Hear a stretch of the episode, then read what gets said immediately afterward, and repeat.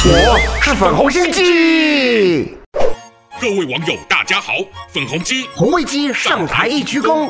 今天要介绍的大陆网民用语就是“不动然泼”，意思还真难猜，莫非是泼了啥东西呢？这可是因真实故事被创造的呢。源自一个上海的大学男生，用蜡烛排成表达心意的方式，向喜欢的女生告白，却没料到女孩不仅完全不为所动，还拿来满满一盆水往男孩身上及蜡烛泼了去，最后还不留情面的将盆子扣在他头上。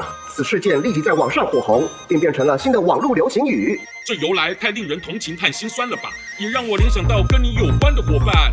你又想举什么危言耸听的例子啦？可不是吗？像上集咱们看到的，举牌抵制欧美服饰的女士就被公安制止带走。满腔爱国热血换来的，岂不就是不动然泼？这这只是少数特例，好吗？我看这是你们国家的人民日常吧。之前疫情因为以祖国为骄傲而开心飞回的海归们，不就有学子们趁机被中共销毁了日后留学的证件？留学生们也不是多数人嘛。那瞧瞧最攸关百姓民生的一面。近年来，中共各地政府高干利用拆迁的政策，将原本该归还渔民的安置房贪污充作私自的财产，人数及地域多到无可计数。但受害百姓都经历了相同的二次伤害，就是原本以为像遇到地方官黑心，都可透过国家说过的上访来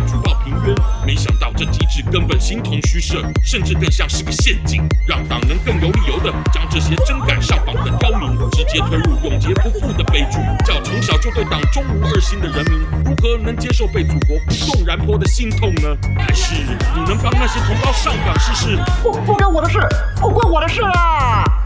喜欢我粉红心机的话，快按下订阅并开启小铃铛，每次更新就让你看懂小粉红。